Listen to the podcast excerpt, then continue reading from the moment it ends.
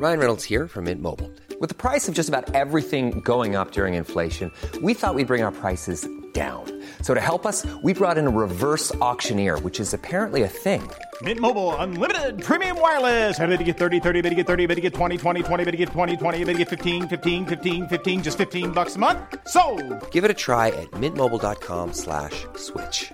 $45 upfront for three months plus taxes and fees. Promo for new customers for limited time. Unlimited more than 40 gigabytes per month. Slows. Full terms at mintmobile.com.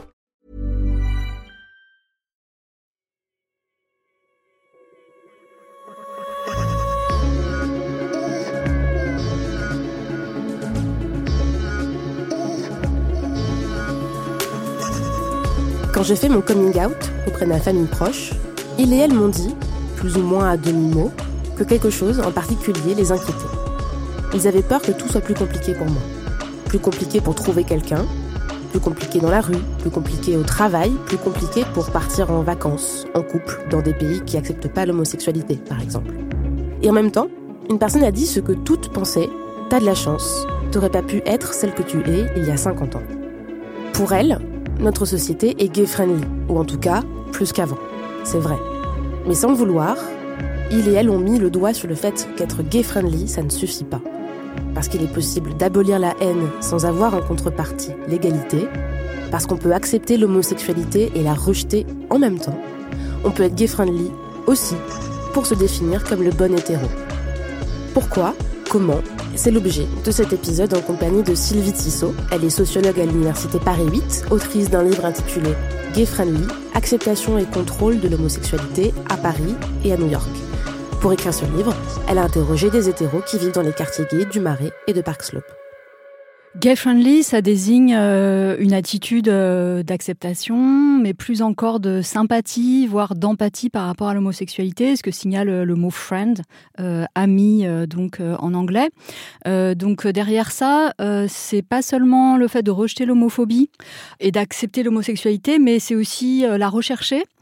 Euh, la tenir pour quelque chose d'intéressant, de, désirable, en tout cas de, positif. Je dirais que être gay friendly, ça se traduit par plusieurs choses. On peut en donner quelques indicateurs ou quelques, indices. Euh, ce serait dans la mesure où la question de l'acceptation de l'homosexualité est apparue dans les débats publics ces dernières années à travers la question du mariage, euh, des couples de même sexe, c'est accepter, être en faveur, soutenir la légalisation euh, du mariage pour les couples de même sexe, voire aussi la, possibilité de l'adoption, euh, voire aussi euh, l'accès à la PMA euh, pour les lesbiennes. J'ai souvent entendu en interrogeant euh, ces euh, hétérosexuels, hommes et femmes, être gay-friendly, pour ceux qui s'en réclament, c'est souvent dire, et c'est souvent dire immédiatement, j'ai des amis gays. Et puis, euh, autre euh, indicateur, c'est euh, aussi envisager sans trop de crainte ou sans crainte du tout, que ses enfants, si on en a ou si on prévoit d'en avoir, puissent être gays. Euh, que son frère, que sa sœur, euh, que son copain de fac, quand il et elle font son coming out, euh, eh bien qu'on apprenne la nouvelle euh, sans euh, effroi, euh, sans euh, panique, euh, voire euh, avec euh, une attitude euh, plutôt positive. C'est important de souligner que la friendliness marque en effet une rupture historique euh, qui n'est pas négligeable euh, avec une période d'homophobie, euh, on pourrait dire ancestrale, enfin en tout cas historique, qui se caractérise par la haine, qui se caractérise par le rejet, par la pathologisation, par la criminalisation. L'attitude gay friendly rompt, en tout cas prétend rompre avec euh, cette homophobie euh, historique. Et cette homophobie historique se traduit quand même euh, bah, depuis des décennies et des décennies par le refus d'avoir autour de soi des personnes gays et lesbiennes qui le sont ouvertement. Donc le fait d'accepter parmi son entourage professionnel, amical, de voisinage, bah, la présence de gays et de lesbiennes qui le sont ouvertement, hein, c'est une dimension importante, hein, qui ne sont pas obligés de le vivre dans le cadre privé et d'afficher une prétendue ou une supposée hétérosexualité euh, dans l'espace public, euh, ça c'est vraiment quelque chose de, de- de très très important. Le fait qu'on vive aujourd'hui dans une société de plus en plus gay-friendly, ça amène certaines personnes à faire le raccourci suivant. Non mais euh, aujourd'hui euh, tous les jeunes sont gay friendly mais euh, je trouve que la génération elle accepte plus, enfin la nouvelle génération et euh, bah, tous ceux qui sont homophobes en fait c'est bah, c'est les vieux voilà. Alors oui, l'âge, ça compte. Une des variables euh, vraiment très très opérantes euh, euh, qui détermine, on pourrait dire, le degré de gay friendliness, c'est l'âge. Il y a, selon moi, trois générations qui se distinguent très très clairement, très nettement. Qui reflète euh, eh bien non pas le fait que quand on est jeune, eh bien naturellement euh, on est plus tolérant. Hein, c'est pas une donnée, on pourrait dire en quelque sorte biologique pour, je dirais, les personnes, on va dire, euh, de plus de 55 ou 60 ans, en tout cas celles que j'ai interviewées, hein, les hétéros que j'ai interviewés de cet âge-là, c'est une génération qui est encore marquée par le contexte où elles ont grandi, où elles ont été socialisées, c'est-à-dire un contexte, celui de l'après-seconde guerre mondiale, où l'homosexualité est tout simplement invisible, ou alors quand elle est visible, bah, c'est pour euh, être traquée, pour être euh, réprimée, aux États-Unis sans doute encore plus qu'en France. Et ce contexte-là, où l'homosexualité soit est invisible, soit évoqué comme quelque chose de honteux dont il faut pas trop parler. Hein, c'est l'oncle euh, un peu bizarre dont on parle pas trop, hein, la commerçante un peu louche euh, dont on va parler à demi-mot euh, dans les repas de famille. Ça, c'est un contexte qui se pèse encore pour cette génération, même quand elle se déclare gay-friendly, va toujours énoncer certaines exigences, notamment en termes de discrétion. Et c'est parmi ces personnes les plus âgées que ce thème-là, c'est-à-dire la, la réticence avoir finalement des comportements dans l'espace public qui signalent euh, l'homosexualité, hein, se tenir par la main par exemple, avoir des gestes tendres, etc., ou d'autres choses, c'est ça qui en fait suscite le plus de réticence justement. Il y a des réticences qui s'énoncent de cette manière-là. Et puis pour la seconde génération, euh, celle qui grandit avec euh, bah, les mouvements gays et lesbiens, dont on voit l'apparition publique, même s'il date pas de 69, avec les émeutes de Stonewall, dont on a beaucoup parlé ces, ces, derniers mois, qui grandit aussi dans le contexte des années 80, avec l'épidémie du sida, eh bien cette génération fait l'apprentissage en quelque sorte de l'acceptation de l'homosexualité. Et puis il y a une génération plus jeune, on va dire euh, les moins de 30 ans pour le dire très très vite, qui réclame, euh, en tout cas euh, quand je les ai interrogés, qui réclame une posture d'indifférence. Je suis indifférent finalement que mes amis soient gays ou hétéros, ça ne me pose aucun problème et surtout je ne le vois pas. C'est pas seulement au fur et à mesure que la génération, enfin dans la génération la plus jeune, on est plus gay friendly, c'est-à-dire on accepte davantage, mais on reconnaît aussi davantage on nomme plus aisément. Hein, il y a une difficulté chez les plus âgés quasiment d'utiliser les mots de gay ou de lesbienne. Donc c'est une réalité qui est euh, non seulement acceptée, mais qui est plus familière aux yeux des plus jeunes, dans un contexte où l'homosexualité s'est considérablement banalisée dans la culture, dans les débats publics, etc., à partir des années 90. Et quel que soit l'âge, dans toutes les générations, non, mais c'est même pas que je suis gay-friendly, c'est que je vois pas qui est gay ou pas. Pour moi, hétéro, homo, c'est la même chose, quoi disons que la proclamation euh, d'indifférence peut euh, souvent en fait masquer une exigence de non-différence. Euh, c'est-à-dire ça ne, ça ne me préoccupe pas, ça ne me pose pas problème, mais à condition que tu sois un peu comme moi ou même beaucoup comme moi. Pour les plus âgés, c'est surtout je, je ne veux pas tellement utiliser ces catégories, parce qu'utiliser les catégories de gays et de lesbiennes me gêne. J'ai rencontré, par exemple, des hétéros euh, à qui je demandais s'ils avaient des amis gays, qui étaient gênés même par ces questions, qui disaient probablement, je sais pas vraiment. Euh, pour les hommes, ils me disaient euh, souvent, bah, demande à ma femme qui est censée, mais gentille sur la question du genre, savoir mieux.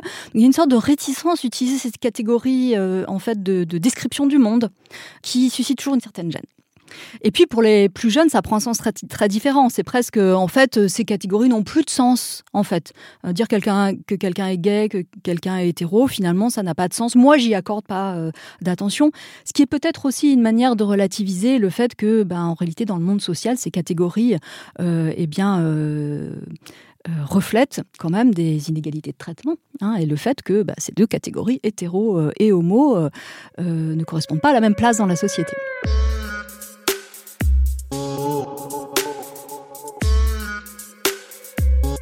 Refuser de voir et de nommer la différence, c'est indirectement demander aux homos de ne pas se différencier, donc de ne pas exister avec leur différence. Mais j'anticipe un petit peu, on va y revenir plus loin dans cet épisode. Retour à nos noms, mais... Non mais aujourd'hui, c'est dans les banlieues, dans les campagnes et les petites villes que c'est compliqué d'être homo. À Paris, ça va. Dans cette question des grandes villes plus gay-friendly que les campagnes, c'est une question de classe sociale qui se joue la classe sociale euh, et le fait de vivre en ville ou pas en ville joue. Euh, mais joue pas comme on le pense. Elle joue en façonnant une forme d'acceptation qui est très très particulière. Et il y en a d'autres dans d'autres euh, milieux sociaux. Il y a une enquête euh, quantitative très intéressante euh, qui euh, a en fait posé un certain nombre de questions à des hétéros, différentes questions pour mesurer leur degré de gay friendliness. une des premières questions étant de leur demander si l'homosexualité était une sexualité comme les autres. Et quand on interrogeait des gens de différents niveaux de diplôme ou de différentes classes sociales, eh bien il y avait en effet une différence. C'est-à-dire que les plus diplômés proclamaient davantage que pour eux l'homosexualité était une sexualité comme une autre. Et puis quand on posait deux autres questions. Une question qui était euh, est-ce que ça vous pose problème qu'un couple de femmes ou un couple d'hommes euh, élève vos enfants? Ou est-ce que ça vous posait problème si vos enfants étaient euh, gays? Eh bien là, soudainement, la différence non seulement se réduit, mais quasiment s'efface. Pourquoi? Parce que ces questions sont moins abstraites, ces questions sont plus impliquantes. Et donc, en fait, ce qu'on constate, c'est que pour des questions plus abstraites, où les classes supérieures savent davantage ce qu'il faut dire, ou en tout cas ce qui est attendu socialement d'eux, eh bien là, on constate qu'effectivement, elles vont énoncer euh, cette nouvelle doxa d'une manière beaucoup plus spontanée que les moins diplômés euh, ou les personnes de niveau socio-économique moins élevé. Par contre, sur d'autres questions qui sont, ma foi, tout aussi essentielles, qui en disent tout autant, eh bien là, la différence s'estompe.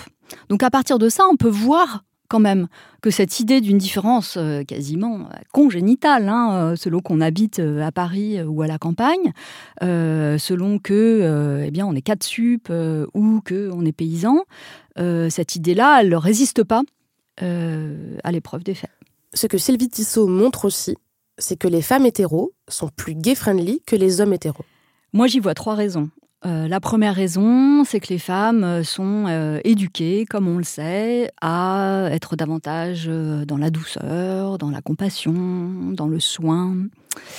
et que plus généralement, ça les prédispose à avoir une attitude de sympathie ou d'empathie par rapport à des populations perçues comme vulnérables ou exclues.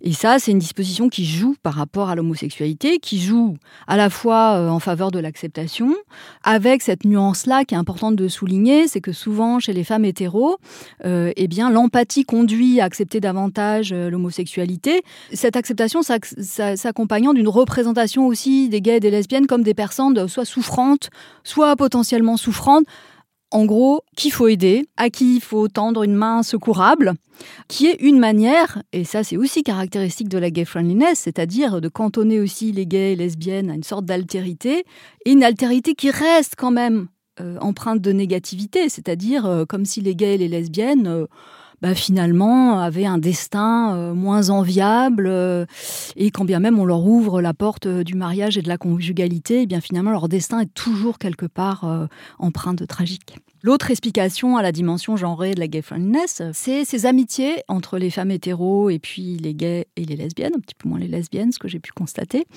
qui finalement ouvrent à ces femmes hétéros des espaces où la domination masculine est en quelque sorte suspendue. La, troisième, euh, le troisième ressort de la gay friendliness féminine, c'est la manière dont, pour certaines trajectoires de femmes qui ne sont pas complètement dans les normes, de se reconstruire, de se construire ou se reconstruire finalement une hétérosexualité un peu moins conventionnelle en euh, développant des amitiés avec des gays, en remettant en cause leurs euh, préjugés peut-être, en ayant d'autres sociabilités, d'autres réseaux euh, amicaux. Je pense bah, à des femmes divorcées, par exemple, qui vivent dans la solitude résidentielle, hein, qui parfois le vivent comme un véritable déclassement social, notamment des femmes de 50, 60 ans, 70 ans, et puis qui soudainement eh bien, réorganisent leur vie. je pense aussi à des femmes qui sont polyamoureuses, pour qui l'homosexualité aussi peut être euh, bah, des formes d'inspiration ou des modèles et des trajectoires de femmes euh, voilà, qui peuvent avoir des démarches un peu d'empowerment via ces, via ces attitudes. Et puis pour un homme hétéro, fréquenter des homos, ça n'a pas la même signification que pour une femme. Et pour les hommes hétéros, il est vrai que, contrairement à cette euh, disposition à l'empathie, hein, qui est vraiment structure euh, les manières de penser, de manières de faire des femmes, eh bien, le, rejet ou la mise à distance de l'homosexualité est toujours quelque chose euh, qui est au cœur de la construction de, la masculinité euh, aujourd'hui. Hein. L'insulte PD, elle reste très très présente dans les cours d'école. D'ailleurs, On décortique l'insulte PD en détail dans le premier épisode de Camille. Euh, nombreux étaient les hommes hétéros que j'ai interviewés, à qui je demandais s'ils avaient des amis gays, et qui me citaient parmi leurs amis gays davantage les amis de leurs femmes euh, que des amis euh, à eux, ou en tout cas des amis moins proches que pour les femmes que j'ai interviewées, tout à fait. Bon, jusqu'ici, on a bien décrit ce que c'était qu'être gay-friendly, qui l'était et pourquoi. Et oui, le titre de cet épisode, c'est quand même Pourquoi être gay-friendly, ça ne suffit pas. Parce que quand on accepte l'homosexualité, on définit en même temps, consciemment ou pas, quelles sont les manières de vivre cette homosexualité qui sont acceptables et celles qui ne le sont pas. Paradoxalement, peut-être plus on accepte, plus on veut contrôler. Et c'est peut-être tout l'ambiguïté de cette gay friendliness, c'est-à-dire que c'est pas seulement on accepte davantage, donc en quelque sorte, bon, on se relâche, quoi. Mais c'est comme si pour accepter, il fallait contrôler plus. Comme si cette acceptation, en fait, nécessitait non pas de faire disparaître les barrières, mais d'en ériger d'autres plus on est gay-friendly dans ces deux dimensions, une dimension d'acceptation revendiquée et une dimension de contrôle. Et cette dimension de contrôle, elle passe par plusieurs choses, et elle passe notamment par le filtre de l'homosexualité qu'on accepte. Qu'est-ce que j'entends par là? Le filtre de l'homosexualité qu'on accepte, c'est le fait d'à la fois accepter l'homosexualité, mais en même temps de décider euh, les formes qu'elle va prendre, les personnes, les gays et les lesbiennes qu'on va affectionner, qu'on va accepter dans son environnement, les moments où on va accepter cela, euh, les lieux. Et je pense notamment aux descriptions que beaucoup d'hétéros euh, m'ont faites de leurs amis euh, gays et lesbiennes et la récurrence des qualificatifs de caricatural, extrême, stéréotypé. C'est-à-dire que souvent, en même temps qu'on énonçait cette gay friendliness en me disant assez fièrement hein, euh, qu'on avait des amis gays, eh bien, euh, on disait aussi, de manière plus ou moins euphémisée, qu'il y avait des, des amis, des gays, des lesbiennes qui étaient susceptibles de gagner cette amitié et d'autres euh, non. Hein, et par caricatural, extrême, stéréotypé, il y avait énoncé, là encore, de manière plus ou moins explicite, à la fois le fait d'être trop revendicatif, qui est quelque chose qui déplaît Hein, aux hétéros gay-friendly. Par exemple, euh, la revendication euh, de droits qui peuvent dépasser euh, l'accès au mariage pour les couples de même sexe. Euh, le fait de questionner, euh, comme l'ont fait hein, les mouvements gays et lesbiens euh, depuis longtemps, de questionner la structure familiale, par exemple, le couple, de revendiquer des modes de vie alternatifs, de mettre la sexualité, ou de considérer la sexualité, pas seulement quelque chose de l'ordre du privé, mais éventuellement de la mettre au centre de sa sociabilité, ou en tout cas de revendiquer, de parler, voire même de parler de sa sexualité, ou d'une manière que les hétérosexuels, dont les hétérosexuels se, se se méfie. Euh, tout ça peut être euh, dit, euh, là encore, hein, de manière plus ou moins euphémisée, à travers cette, voilà, cette, réticence à une posture trop revendicative. Ces freins à l'acceptation, c'est tout ce qui vient à l'esprit lorsqu'on dit qu'une personne LGBT est caricaturale. Être revendicatif, parler de sa sexualité, en faire quelque chose de politique, porter un drapeau arc-en-ciel. Et généralement, le premier frein, c'est le brouillage des normes de genre. Être une femme trop masculine, être un homme trop féminin. Et le, brouillage des normes de genre est historiquement euh, un moteur de l'homophobie.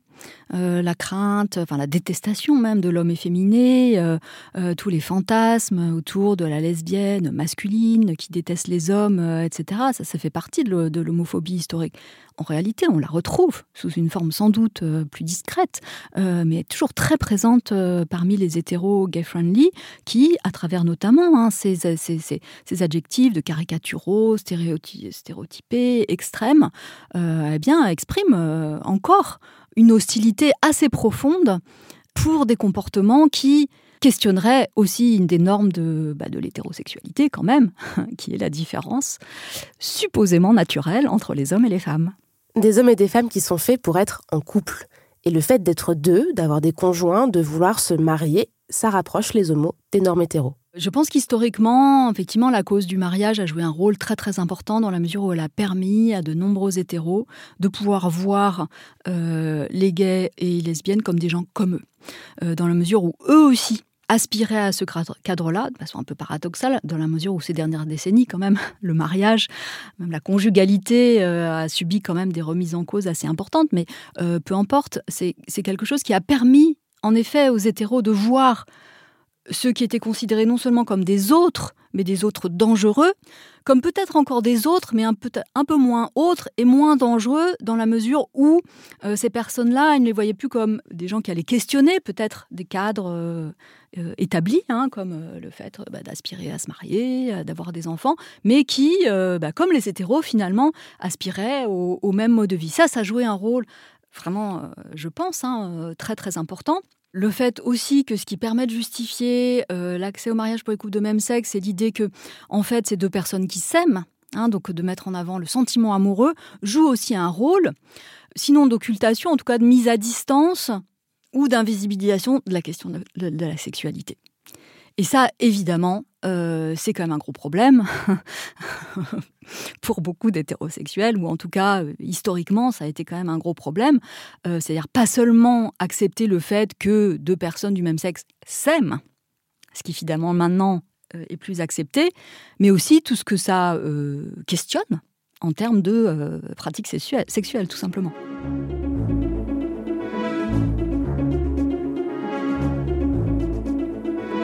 L'amour, le couple, ça invisibilise le sexe, ça masque en partie la différence d'orientation sexuelle.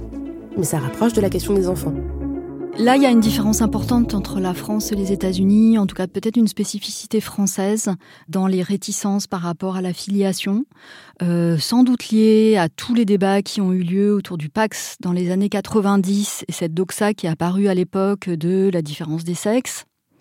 Hein, de cet impératif de la différence des sexes, hein, théorisé notamment euh, euh, par Irène Théry, Françoise Héritier euh, et d'autres, qu'on a vu réapparaître au moment de la manif pour tous. Donc l'idée qu'il faut un papa et une maman.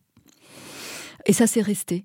ce qui explique aussi que je pense que la question du mariage faisait moins problème en réalité que la question de la filiation. Et j'ajouterais aussi que quand les réticences finalement s'estompent, un petit peu, et que le fait que les couples euh, gays veuillent avoir des enfants et en ont, ça peut être accepté, mais au prix aussi d'un contrôle, euh, là je crois, qui est redoublé. Alors, euh, ce contrôle, moi, je l'ai observé beaucoup aux États-Unis, notamment dans les écoles. Je fais un petit détour par de l'autre côté de l'Atlantique, à New York, où dans les écoles, à la différence de la France, avoir des parents gays dans certaines écoles, dans les milieux dont j'ai parlé, euh, c'est très valorisant. Ça fait partie d'une diversité à laquelle on a envie de socialiser son enfant. Donc c'est bien d'envoyer son petit garçon ou sa petite fille dans une école où vous allez avoir euh, euh, eh bien, des enfants qui sont pas tous blancs, bon, beaucoup blancs mais pas tous, et puis des parents aussi, avoir, voilà, qui puissent avoir un petit copain, une petite copine dont les parents sont, sont gays. C'est quelque chose de positif à condition que ses parents en fait soient euh, dans quasiment une surconformité, quoi, qui sont pas, qui soient pas seulement des bons parents, mais des, des, super bons parents, qu'ils aillent encore plus aux réunions de parents d'élèves, qu'ils fassent trois fois plus de gâteaux aux fêtes de fin d'année, euh, et que surtout il n'y a absolument pas d'affichage de ce qui pourrait être considéré comme trop gay, de marques euh, de tendresse, par exemple, de discours, là encore, euh, trop revendicatifs. Et j'en donnais un exemple, hein, un, couple de lesbiennes que j'ai interviewé à New York, qui soulignait d'une manière un petit peu euh, ironique que justement, elles avaient l'impression bah, que pour beaucoup de parents hétéros, elles jouaient un rôle très positif et que c'était assez cool finalement, finalement quelque chose de positif, mais elles avaient le sentiment d'être instrumentalisées. Et puis elle disait bah oui, euh, pour ses parents hétéros c'est bien, mais c'est aussi euh, bah, qu'on a un couple de lesbiennes super respectable. Euh, elle en me désignant sa compagne et avocate. moi je lis le New York Times. Enfin voilà, des indicateurs de notabilité. Et puis je leur disais mais ce serait quoi de ne pas être respectable? Elle me disait ah bah c'est si on était carpenter, donc si on était menuisière et si on parlait de renverser le patriarcat.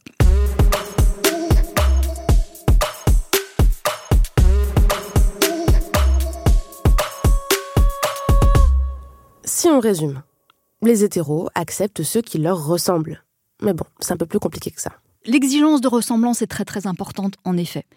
Il peut y avoir euh, néanmoins une certaine appréciation de la différence. Tout est une question de degré.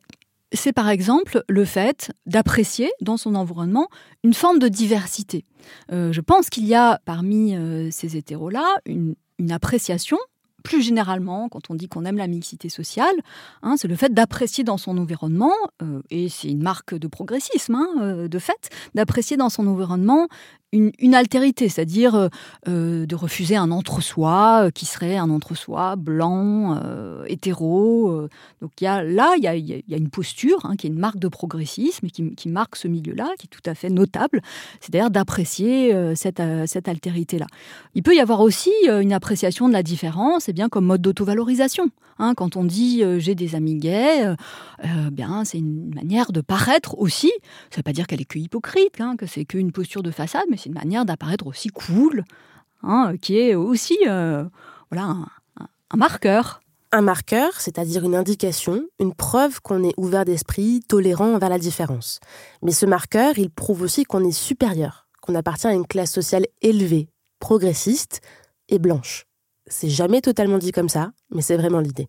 C'est à la fois une posture euh, morale et c'est aussi une posture de classe dans le sens où euh, se dire gay-friendly, dans ce milieu-là, c'est aussi une manière de dire qu'on n'est pas homophobe, et c'est aussi une manière de dire qu'on n'est pas homophobe comme les classes populaires, qu'on n'est pas homophobe comme les gens des campagnes, qu'on n'est pas homophobe comme les populations racisées. Donc c'est aussi un énoncé qui peut être dit explicitement, et qui est volontiers dit explicitement quand on les interroge, qui est aussi un discours de classe dans le sens où ça permet aussi de tracer des frontières entre soi-même qui, euh, par cette justement cette posture euh, morale, se distingue euh, des autres, hein, des autres qui sont voilà les, les, populations supposément naturellement homophobes.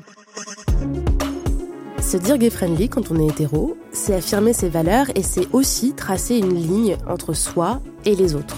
On se mélange, mais on se confond pas. Et on ne se met pas sur le même plan.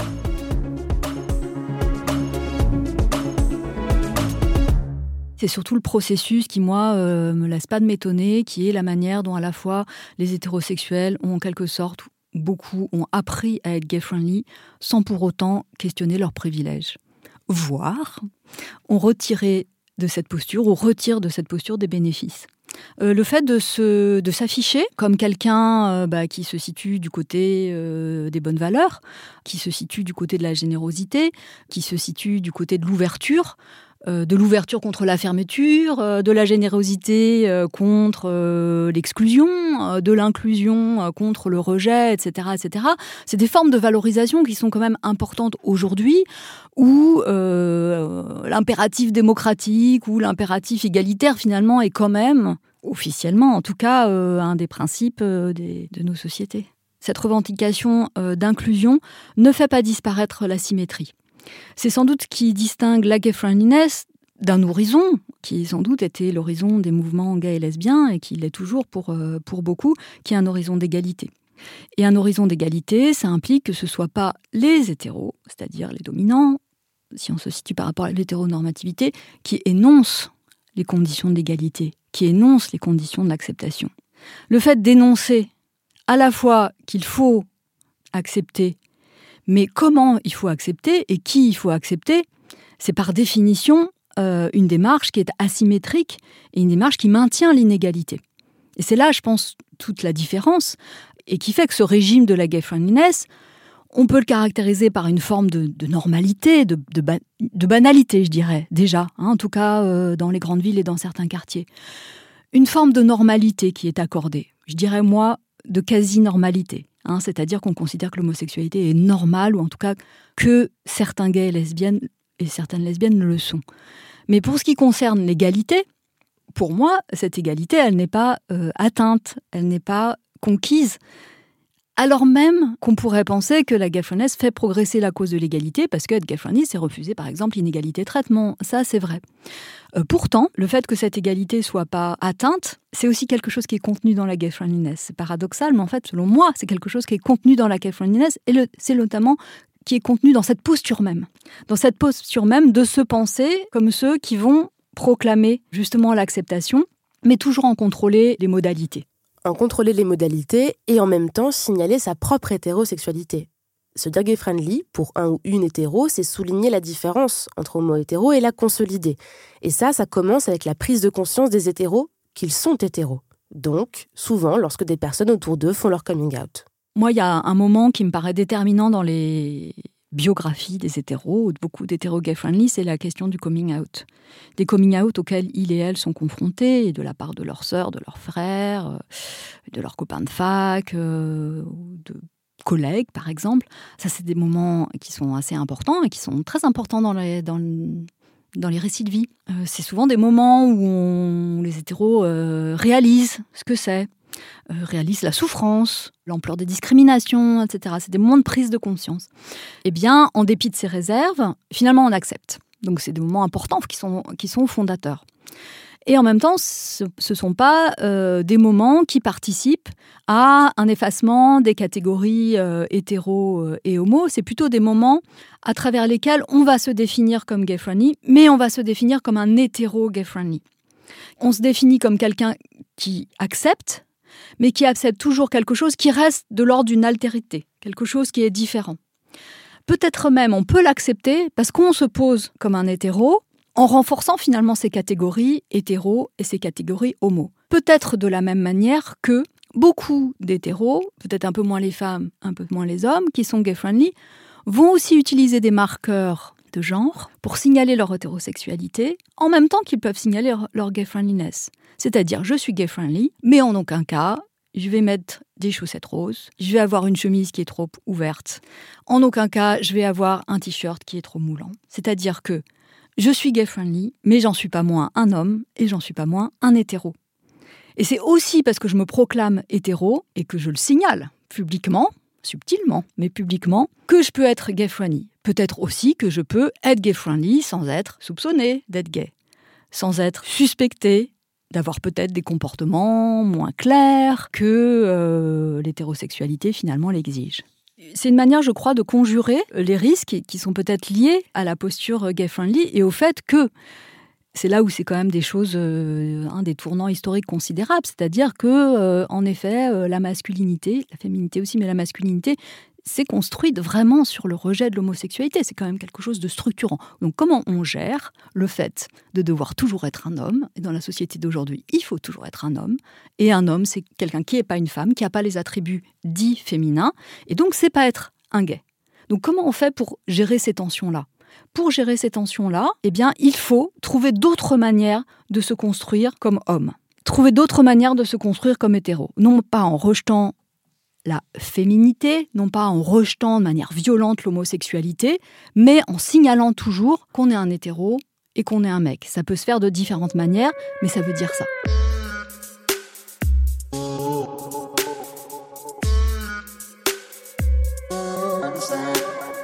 Et là se pose la question la plus compliquée de cet épisode. Si même être gay-friendly, ça suffit pas, on fait quoi? Bah, Peut-être tout simplement euh, écouter euh, les gays, les lesbiennes, euh, les mouvements LGBT qui, eux, disent ce qu'il faudrait faire, qui, eux, disent ce qui est insuffisant et ce qui est suffisant. Je pense que c'est déjà une posture qui peut être intéressante. Hein, non pas énoncer soi-même ce qui convient, mais peut-être aller écouter d'autres voix. Donc ça, ça peut être, ça peut être une piste. Et puis, euh, bah, peut-être s'interroger justement sur euh, ben, quelles seraient mes réponses euh, si on me demandait est-ce que tu es gay-friendly et qu'est-ce que ça veut dire être, gay-friendly déjà. Puis, quelles sont les limites à ma gay-friendliness Qu'est-ce que je vais accepter Qu'est-ce que je vais pas accepter? Moi, je considère que c'est pas du tout mon rôle de dire quelle serait la bonne gay-friendliness. Hein. Je me contente peut-être d'en pointer les limites et puis les, les avancées aussi mais euh, si ça peut euh, conduire euh, les hétéros à, réfléchir à la manière dont ils sont hétéros et hétéro-gay-friendly. Eh ben c'est déjà un début. Pour résumer, être gay-friendly, c'est bien. Réfléchir aux frontières de sa propre tolérance, c'est mieux. Parce qu'accepter et rejeter en même temps, c'est possible. Et accepter l'homosexualité, quand on est hétéro, c'est pas remettre en question l'hétéronormativité. Je vous laisse méditer sur cette conclusion et je vous donne rendez-vous dans deux semaines pour le prochain épisode de Camille. Pour ne pas le manquer, abonnez-vous sur votre rapide podcast sur binge.audio. Et si cet épisode vous a plu, remerciez au passage Diane Jean qui l'a produit et Solène Moulin qui l'a réalisé. Et parlez-en autour de vous.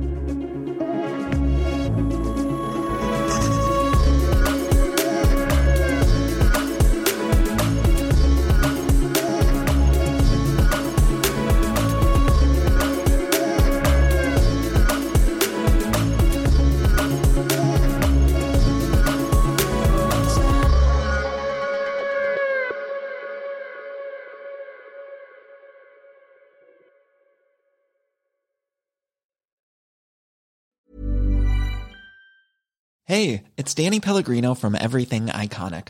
Ready to upgrade your style game without blowing your budget? Check out Quince. They've got all the good stuff shirts and polos, activewear, and fine leather goods, all at 50 to 80% less than other high end brands. And the best part? They're all about safe, ethical, and responsible manufacturing. Get that luxury vibe without the luxury price tag. Hit up quince.com slash upgrade for free shipping and 365 day returns on your next order. That's quince.com slash upgrade.